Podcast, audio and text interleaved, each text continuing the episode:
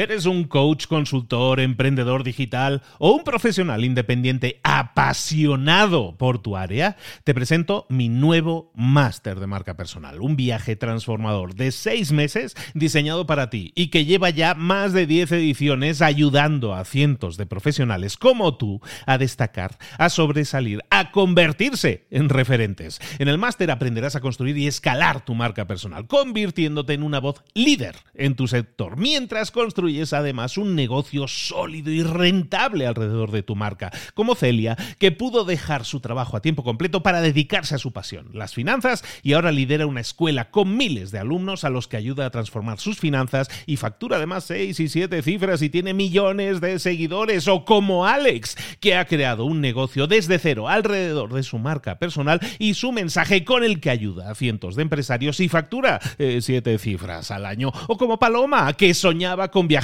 por el mundo y que ahora vive como nómada digital con cientos de miles de seguidores y más de 17.000 alumnos. Gracias al máster, su sueño pasó de ser una idea a una realidad rentable y reconocida.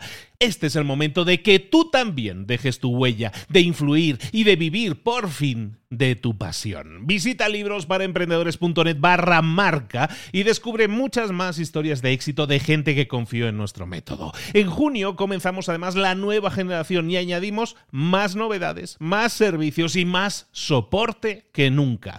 Únete a la élite de profesionales que ya están cambiando sus vidas. ¿Estás listo? ¿Estás lista para desarrollar tu marca personal y ser nuestra próxima historia de éxito? Pues visita librosparaemprendedores.net barra marca y comencemos. Hola, hola, ya es viernes, esto es Mentor 360, hoy vamos a hablar de emprendimiento social, abre los ojos, comenzamos.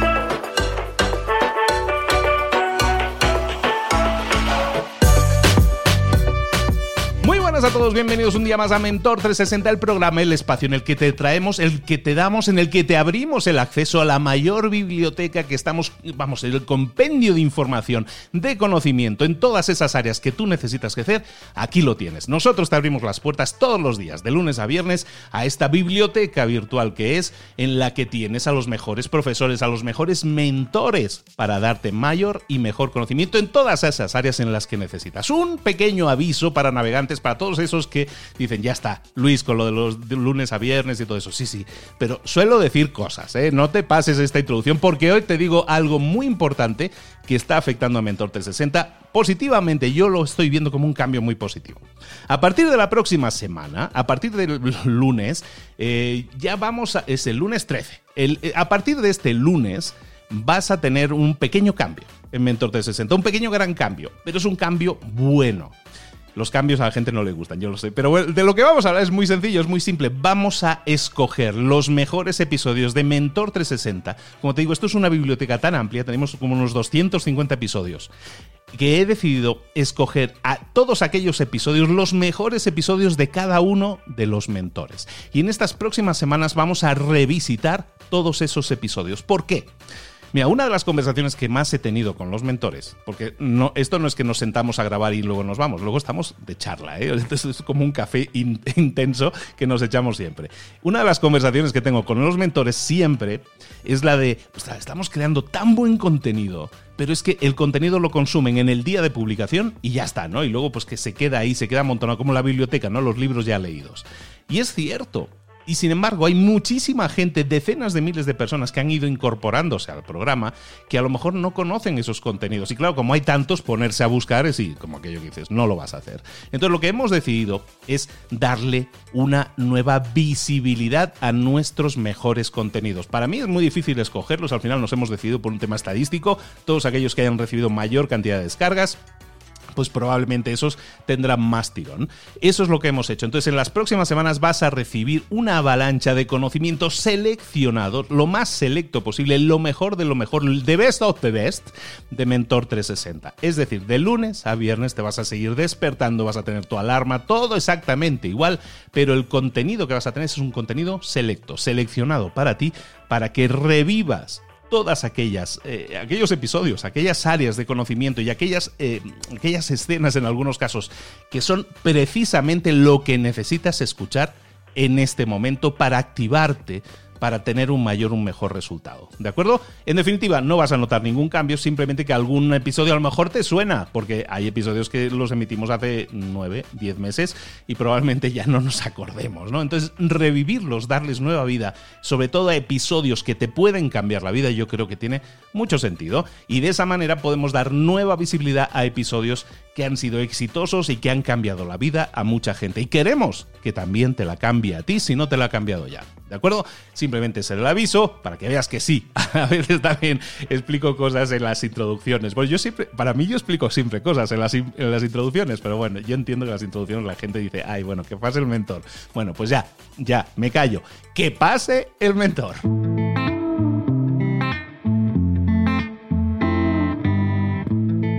Llegó el momento de hablar con nuestro mentor del día. Hoy vamos a hablar de emprendimiento, pero de emprendimiento social. Y para eso nos vamos a hablar con nuestro mentor en estos temas, nuestro amiguísimo Juan del Cerro. Juan, buenos días querido, ¿cómo estás? Muy bien, Luis, muy contento de estar por acá contigo y sobre todo, no es por ser mala onda contigo, Luis, pero con toda la comunidad de Mentor 360, que después de estos primeros tres o cuatro episodios, cada vez eh, tengo la oportunidad de interactuar más con ustedes, no nada más en el episodio, sino todos los que me están escribiendo en redes, lo agradezco muchísimo, así que feliz de estar por acá para una nueva entrega. De este, de este programa. Como debe ser, como debe ser. No, no, aparte es un montón de contenido interesante porque el emprendimiento está de moda, es un hecho. Pero el emprendimiento social es todavía ese gran desconocido dentro de modalidades que tú puedes optar a la hora de emprender por ejercer, eh, ya que emprendes, también hacerlo de otra forma y hacer eh, algún impacto adicional, que es un poco de lo que estamos hablando aquí. ¿De qué vamos a hablar hoy, Juan? Pues mira, el día de hoy, Luis, vamos a hablar de uno de los temas que se ha vuelto, la verdad, mi favorito cuando hablo de emprendimiento social. Em, porque, bueno, cada vez lo he incorporado más a mis conferencias, a mis, a mis blogs, ¿no? A, todos los espacios en donde hablo o donde tengo oportunidad de generar contenido. ¿Por qué? Porque es uno de los principales como errores, entre comillas, o mitos que generan, que tienen los emprendedores sociales que están empezando. Y mientras más pronto, creo, te quites de la mente esto, mejor te va a ir con tu emprendimiento social. Entonces creo que es importante mencionarlo porque además es como una trampa muy fácil en la que podemos caer y bueno, espero que con, esta plática de hoy nos ayude a aclararle un poco a la gente que nos está escuchando, ¿no? explícanos bien, bien, ¿de, ¿de, qué trampa estamos hablando exactamente y por qué es habitual? Yo entiendo que es habitual que muchos caigan en ella, ¿no? Claro, mira, la trampa es que la mayoría de los emprendedores cree que tiene que ayudar. ¿no? La mayoría de los emprendedores sociales cuando crea un producto o un servicio creo que cree que tiene que estar enfocado en ayudar. Y la verdad es que no, tiene que estar enfocado en generar valor. ¿A qué me refiero con esto? Mira, ayer justamente vino a mi oficina un emprendedor que quiere crear un, proyecto nuevo de, de, café, básicamente vender un café de lujo, ¿no? En tiendas, en restaurantes y demás, que a la compra del café los pequeños productores, que son de las personas que vienen en peores condiciones de pobreza, ganen eh, ganen mejor, ganen el doble o el triple de lo que están ganando hoy. Eh, de hecho, ya, ya les había platicado de un ejemplo como este, pero este, este, es algo diferente, es algo nuevo, simplemente una idea. Y lo que me está platicando este, este cuate, eh, básicamente su estrategia es que la gente compre el café sabiendo que el café ayuda a las personas, ¿no? Sabiendo que el café genera impacto social. Y le dije lo que les voy a decir a todos ustedes. Hoy en día, si bien en algunos temas los consumidores empezamos a tomar decisiones más conscientes. La verdad es que el 99.99999% de las compras que hacemos los consumidores, no nos importa si los productos ayudan o generan impacto positivo o no. Y mira, yo hago un experimento siempre en mis conferencias, que aquí lo podemos hacer de manera virtual, y es preguntarle a todos, ahora a los que nos escuchan, pues no levanten la mano porque no los voy a ver, ¿no? Pero digan ustedes, díganse a sí mismos, si les, si les parecería que los artesanos de su país, eh, puede ser de México, puede ser de Colombia, de España, donde estén escuchando, si los artesanos de su país deberían, si están de acuerdo con que ganen mejor, más dinero, con que tengan mejores condiciones de trabajo, con que sus productos, sus artesanías sean mejor, mejor este, vistas en el mundo, ¿no? La respuesta normalmente entre todos es sí, nadie, nadie quisiera que no, no, Ana, no, a mí me, yo quiero que los eh, artesanos les vaya peor, no, nadie, todo el mundo quisiéramos que tengan mejores condiciones. Sabemos que en general los artesanos no viven, eh, viven en condiciones de pobreza. Ahora, la siguiente pregunta es, si sí te gusta, bueno, dime, ¿cuántas prendas, ¿cuántas prendas de ropa que traes el día de hoy puestas son hechas por artesanos? Y la respuesta en general es cero, ¿no? Y a lo mucho traes una, una blusa o una pulsera o, algo, pero, pero es muy raro, ¿no? Eh, incluso hasta si te lo pones es como para ocasiones muy, muy, muy especiales o para cuando vas a la playa, ¿no? Pero en general, pues la ropa que traemos son ropas de marca que ni sabemos de dónde viene, ¿no? Ni sabemos de, de quién la hizo, ni cómo la hicieron. Y eso pasa siempre en las decisiones del consumidor. Si yo hoy te pongo enfrente dos opciones, ¿no? Una, una chamarra, digamos, porque tanto hombres como mujeres usamos chamarras o suéteres, ¿no? Entonces, uno está hecho por artesanos de tu país, locales, eh, cero emisiones de carbono, fibras totalmente orgánicas, incluso los colorantes son también orgánicos, no contaminan, no desperdician el agua, eh, se les paga justo a los artesanos, la traen casi que en bicicleta a la tienda donde tú la vas a comprar o si la pediste por internet te la traen en bici, entonces ni siquiera ahí contaminan, todas las cosas positivas que puede tener ropa hecha de manera positiva, ¿no? Y ahí está el suéter, ¿no? Y del otro lado tienes un suéter de una marca pues quizá americana, quizá europea, no sabemos ni de dónde es la marca realmente, no sabemos dónde se hizo, en qué país, no sabemos si las condiciones laborales de quien la hizo son justas, si les pagaron bien, si son menores de edad, si están en condiciones de esclavitud, no sabemos con qué materiales se hizo, contaminan, son, eh, ¿cómo se llama? Son biodegradables o no, eh, las, las prácticas, la empresa tiene, tiene temas de corrupción, etcétera, etcétera. No tenemos ni idea, ¿no? Pero entonces tienes estos dos suéteres enfrente de ti, estás en la tienda, ¿y qué pasa? Que el hecho por artesanos, pues es un suéter que pica, ¿no? es incómodo. Eh, es un suéter que a la tercera lavada se va a empezar a decolorar y a la quinta lavada se va a empezar a encoger. Es un suéter que el mismo diseño del suéter es el mismo que hace 50 años, ¿no? Que, que, que, mi papá tenía en la foto cuando se fue a la playa, Acapulco, ya toda amarillenta, y es el mismo igualito a ese, ¿no? Em, y, ni nadie de mis amigos hoy está usando ese tipo de ropa, no está de moda, huele mal si sudo, etcétera, etcétera. Y la otra, la otra ropa de marca, de esta marca que no tenemos ni idea qué onda con ella, pues está la moda, me va a durar tres años sin, sin decolorarse, sin encogerse, este, se puede lavar en, máquina, eh, ¿no? O sea, como que es, es cómoda, eh, no huele feo, etcétera, etcétera, etcétera. Y de hecho es más barata que la otra, ¿no? ¿Qué decisión como consumidores vamos a tomar? Por supuesto que vamos a tomar la decisión de comprar la que más valor nos agrega, la más cómoda, la que está más barata. Y esa regla, ahorita lo estoy viendo desde el punto de vista del consumidor, pero si lo volteamos...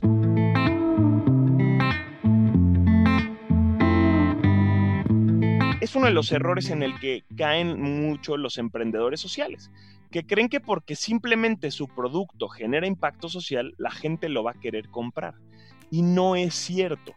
Es uno de los, yo diría incluso retos más importantes que tienen los emprendedores sociales, que tus productos tienen que ser tanto de impacto social, o sea, tienen que generar impacto social, pero también tienen que ser competitivos en el mercado. O sea, si tú vas a hacer una marca de café que genera impacto social, increíble, pero le tienen que competir a las marcas de café que no generan impacto en precio, en calidad, en presentación, etcétera, etcétera, etcétera, ¿no? Entonces, es uno de los mitos más grandes de que por el simple hecho de ayudar, pues ya, ya la gente lo va a querer comprar. No es cierto. Y tiene todo que ver con la palabra emprendedor social. La palabra emprendedor social, lo importante no tiene que ser lo social, que sí, que suma, que es, pero lo importante aquí es que sea emprendedor, que sea un emprendimiento. Y un emprendimiento tiene que ser estable, tiene que ser sostenible en el tiempo y tener un potencial de crecimiento, ¿no? Y está claro que mucha gente, estoy de acuerdo contigo, es totalmente cierto y totalmente honesto. Muchos somos a veces muy hipócritas al no querer conceder eso, pero la realidad es que somos unos egoístas, siempre buscamos nuestro mayor bien y, está claro que si nos sale más económico, nos sale mejor o es, o es más útil en el largo plazo, pues nos va, nos va a convenir más uno que otro. Qué acciones o cómo una persona que a lo mejor está diseñando un emprendimiento, un emprendimiento social en este caso, o un emprendimiento simplemente que esté buscando generar valor, cómo puede incluir o tener claro que esas cosas eh, van a suceder, o sea, que está dando un valor al mercado que va a entrar en un mercado competitivo en el que le van a comprar no por lo simpático o bueno que es, sino por lo que lo bueno que sea su producto. Mira, yo creo que la respuesta a eso eh, es un gran tema que hay que tocar porque se nos puede olvidar a veces en el emprendimiento social. La respuesta no es nada técnico, eh, bueno, puede tener una parte técnica, pero la respuesta es un tema de, mentalidad. Es un tema de, eh, principalmente los emprendedores sociales se tienen que entender como emprendedores en lo general. O sea, una empresa social es una empresa, es un negocio. Y entonces, como empresa social, tienes que hacer lo mismo que haría cualquier negocio a la hora de lanzar un producto o un servicio. ¿Qué me refiero con esto? Pues tienes que saber cuál es la competencia, tienes que saber cuál es la oferta de, que, existe en el mercado, ¿no?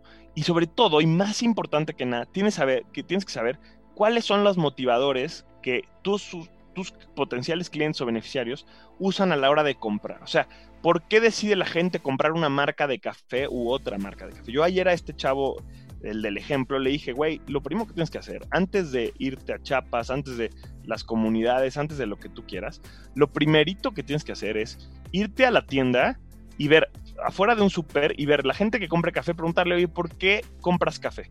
¿Por qué compraste esta marca? ¿Qué te gusta? ¿Es el precio? ¿Es el sabor? ¿Es el diseño? Entonces, lo que tienes que hacer como emprendedor cuando estás empezando, social o, en cualquier caso en realidad, es ver por qué la gente compra lo que compra y en eso basarte, ¿no? Incluso me iría tan lejos como decirte, hay una estrategia muy conocida que seguro Luis ya has tocado en algún episodio que se llama la estrategia del Océano Azul. No voy a profundizar en ella porque es muy fuerte, es muy... Pero justamente es, a ver, analiza qué ofrece la competencia y plantea tú cómo lo puedes hacer diferente, ¿no? Cómo lo puedes hacer mejor, cómo lo puedes hacer... Y mira, no te quiero decir que el impacto social no pueda ser uno de estos valores que tu producto tenga pero lo que sí es que no es suficiente por sí solo, ¿no? No porque sea social ya es suficiente. Tienes que tener todo lo demás. Eso es lo que decía antes, ¿no? Tienes que combinar. Entonces, la, respuesta, Luisa, ¿qué tiene que hacer alguien que está entrando a este juego? Es, pues, pensarse como una persona más del mercado y pues entender su competencia no solo otras empresas sociales, ¿no? Sino cualquier otra empresa. Con el, con el ejemplo de la, de la ropa, pues yo conozco varias marcas eh, de ropa hecha, de productos hechos con artesanos, ¿no? Y a los, algunos de los más exitosos, uno se llama Someone Somewhere, siempre trato de traer un ejemplo de empresa social acá. Si tú entras a una, ahorita ya, al principio empezaron solo por internet, de hecho la mayoría de sus ventas son por internet, pero ahorita ya tienen algunas tiendas. Si tú entras como consumidor un día normal a una de las tiendas Someone Somewhere, podrías ni siquiera enterarte que las están haciendo por artesanos. ¿Cuál fue su, su, su estrategia, su apuesta? Pues tratar de competirle a otras marcas que le están llegando a su, a su mercado, ¿no? Que es un mercado más hipster, de gente joven, ¿no? Eh, eh, en colonias quizá de la Ciudad de México donde hay mayores ingresos o, incluso en otros países como Estados Unidos y Canadá, eh, gente que le gusta el outdoors, gente que le gusta los deportes extremos, los festivales de música. Entonces, su estrategia fue pues cómo le competimos a las marcas que le venden a esta gente. No le vamos a, o sea, no le queremos competir a otras marcas de hechas por artesanos. Le vamos a competir a otras marcas hechas para gente que va a festivales de música, para gente que hace deportes de outdoors. Esa es la, esa es la, la respuesta. No es una respuesta tan, tan simple de haz ABC, no. Es mentalízate que estás entrando a un mercado donde hay gente que le vale el impacto social y a ellos también les tienes que competir, ¿no? De hecho, casi casi que a ellos es a los que les tienes que ganar, ese es, el, ese es un poco el chiste.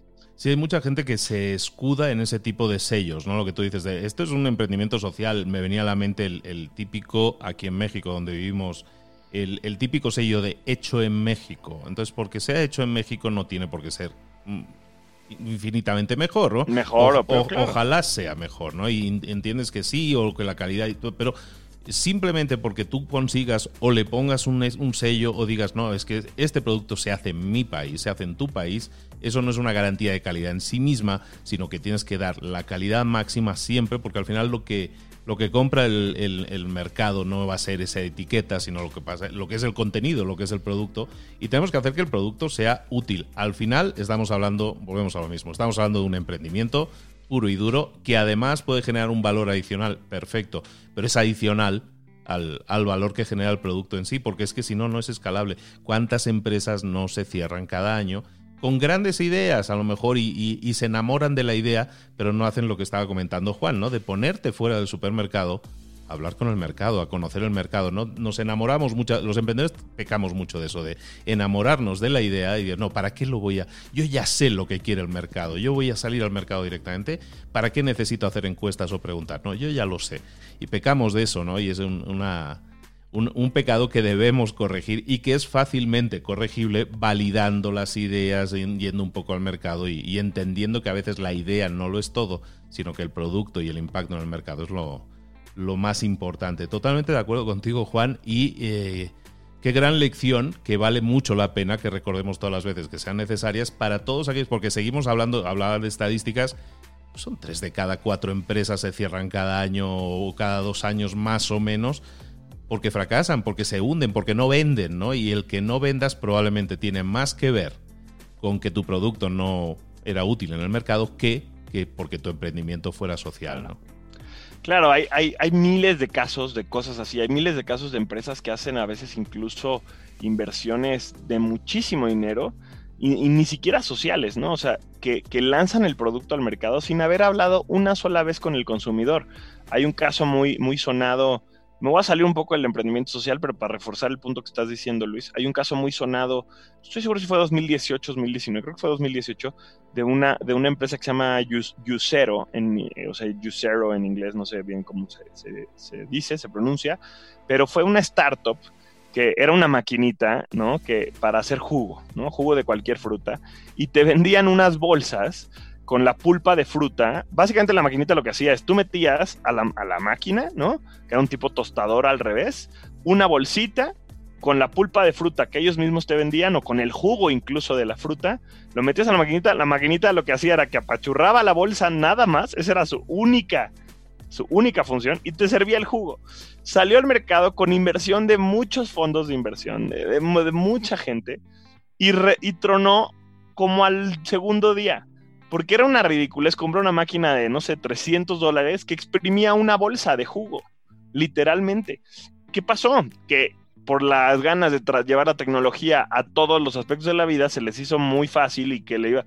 Y nunca, nunca testearon con consumidores. A la gente, pues hasta lo que hacían es que compraban las bolsitas, ya ni las hacen, pero las compraban las bolsitas y ellos los exprimían solitos y se ahorraban los 300 dólares. Entonces, lo primero, o sea, antes de salir al mercado, antes de invertir, antes tienes que ver lo que el mercado quiere. Y eso aplica incluso si tu proyecto es el más social del mundo, ¿no? Porque por el simple hecho de ser social, la gente no te lo compra. La gente lo va a comprar sí o sí. Mira, ve esto como, como para cerrar esta idea. Tú piensa, y esto es para todos los emprendedores, tú piensa que cada vez que le vendes algo a alguien, le estás pidiendo su dinero. O sea, piénsalo así.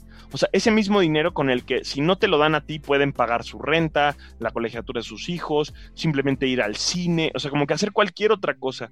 Tú le estás pidiendo que te dé de ese dinero, que es un bien muy escaso, a cambio de lo que le estás ofreciendo. Entonces, evidentemente, que tenga impacto social desafortunadamente no es, no es suficiente.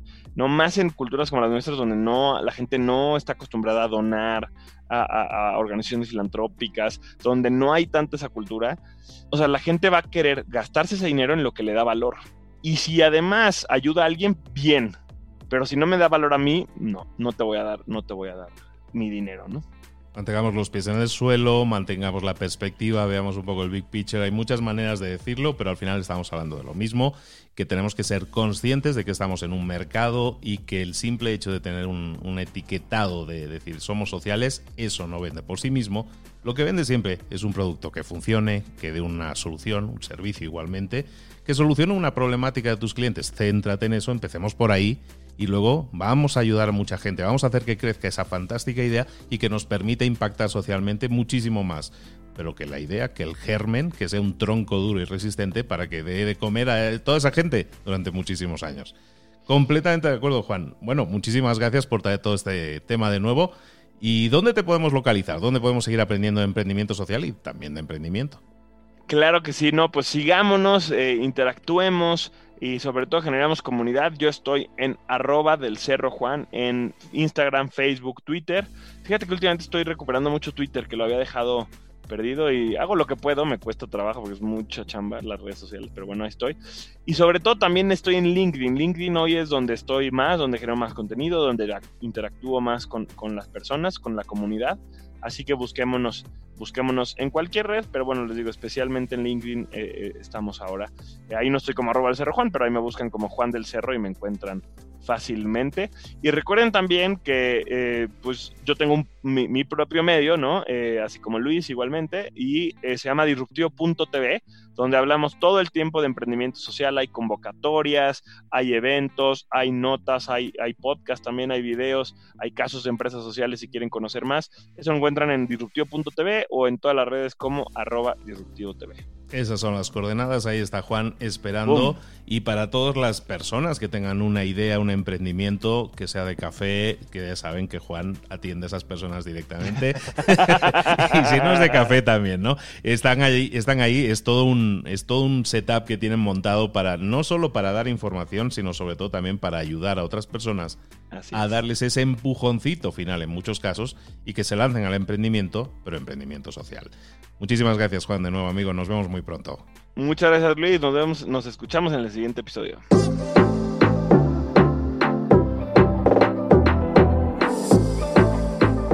Y ahora pregúntate, ¿en qué quiero mejorar hoy? No intentes hacerlo todo de golpe, todo en un día. Piensa, ¿cuál es el primer paso que puedes dar ahora mismo? En este momento, quizás. A lo mejor te lleva dos minutos hacerlo. Si es así, ¿por qué no empezar a hacerlo ahora? ¿Por qué no empezar a hacerlo ya, en este momento? Ahora. Cierra los ojos. Respira hondo y repite, sé lo que tengo que hacer. Sé cuál es el siguiente paso. Voy a darlo en este momento. Piénsalo, siéntelo y hazlo.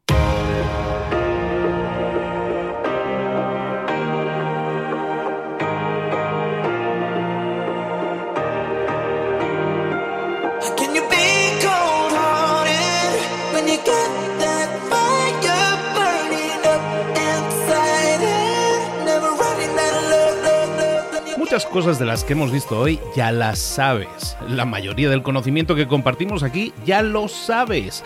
Sabemos lo que tenemos que hacer, sabemos lo que tenemos que evitar, lo que no tenemos que hacer, todo eso ya lo sabes. El único problema es que no lo ponemos en práctica, no pasamos a la acción y es ahí donde te necesito a ti y a tu compromiso. Si una sola de las ideas que hemos comentado hoy resuena en ti, te llama a ponerla en práctica, entonces, define el paso más pequeño posible, el gesto más mínimo, y hazlo ahora mismo.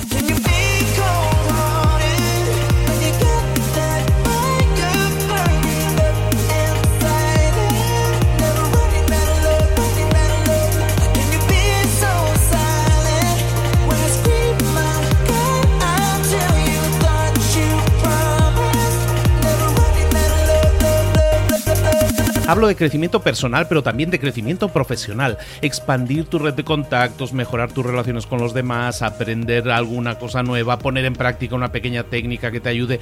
Todo suma, pero solo suma si lo pones en práctica. No si piensas en ponerlo en práctica. Pensar en ponerlo en práctica no sirve, tienes que ponerlo en práctica, pasar a la acción.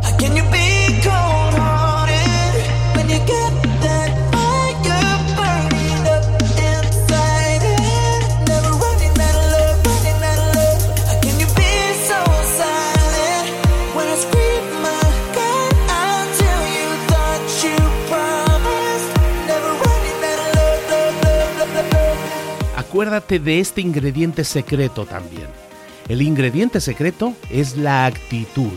Tu actitud. Tu actitud transmite. Si sales a la calle con ganas, la gente lo va a notar. Si sales a la calle sin ganas, la gente también lo va a notar. El mundo está ahí fuera, te está esperando, por lo tanto sal ahí fuera, sal a la calle y sal con ganas, sal con actitud. No esperes a mañana, ya sabes lo que tienes que hacer y ya sabes que lo puedes hacer hoy. No veas pasar la vida, vive la vida. Tienes las mismas 24 horas que tienen los demás, haz que valgan la pena. Entrega en estas próximas 24 horas tu mejor versión. Te esperamos aquí mañana para continuar creciendo. Te esperamos aquí mañana con más mentores, pero el día de hoy está completito delante de ti. Así que ponte en pie pisa fuerte, respira hondo, sal ahí fuera y conquista tu día.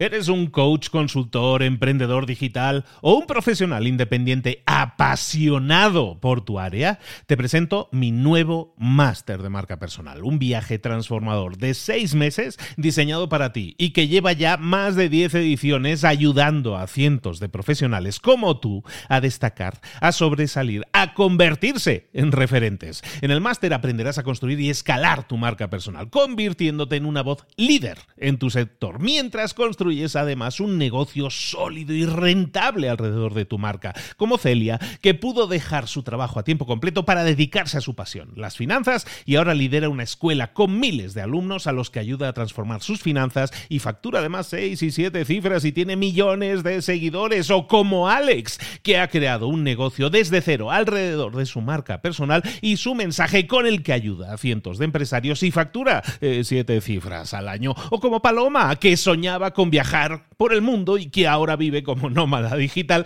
con cientos de miles de seguidores y más de 17.000 alumnos. Gracias al máster, su sueño pasó de ser una idea a una realidad rentable y reconocida. Este es el momento de que tú también dejes tu huella, de influir y de vivir por fin de tu pasión. Visita librosparaemprendedores.net barra marca y descubre muchas más historias de éxito de gente que confió en nuestro método. En junio comenzamos además la nueva generación y añadimos más novedades, más servicios y más soporte que nunca. Únete a la élite de profesionales que ya están cambiando sus vidas. ¿Estás listo? ¿Estás lista para desarrollar tu marca personal y ser nuestra próxima historia de éxito? Pues visita librosparaemprendedores.net barra marca y comencemos.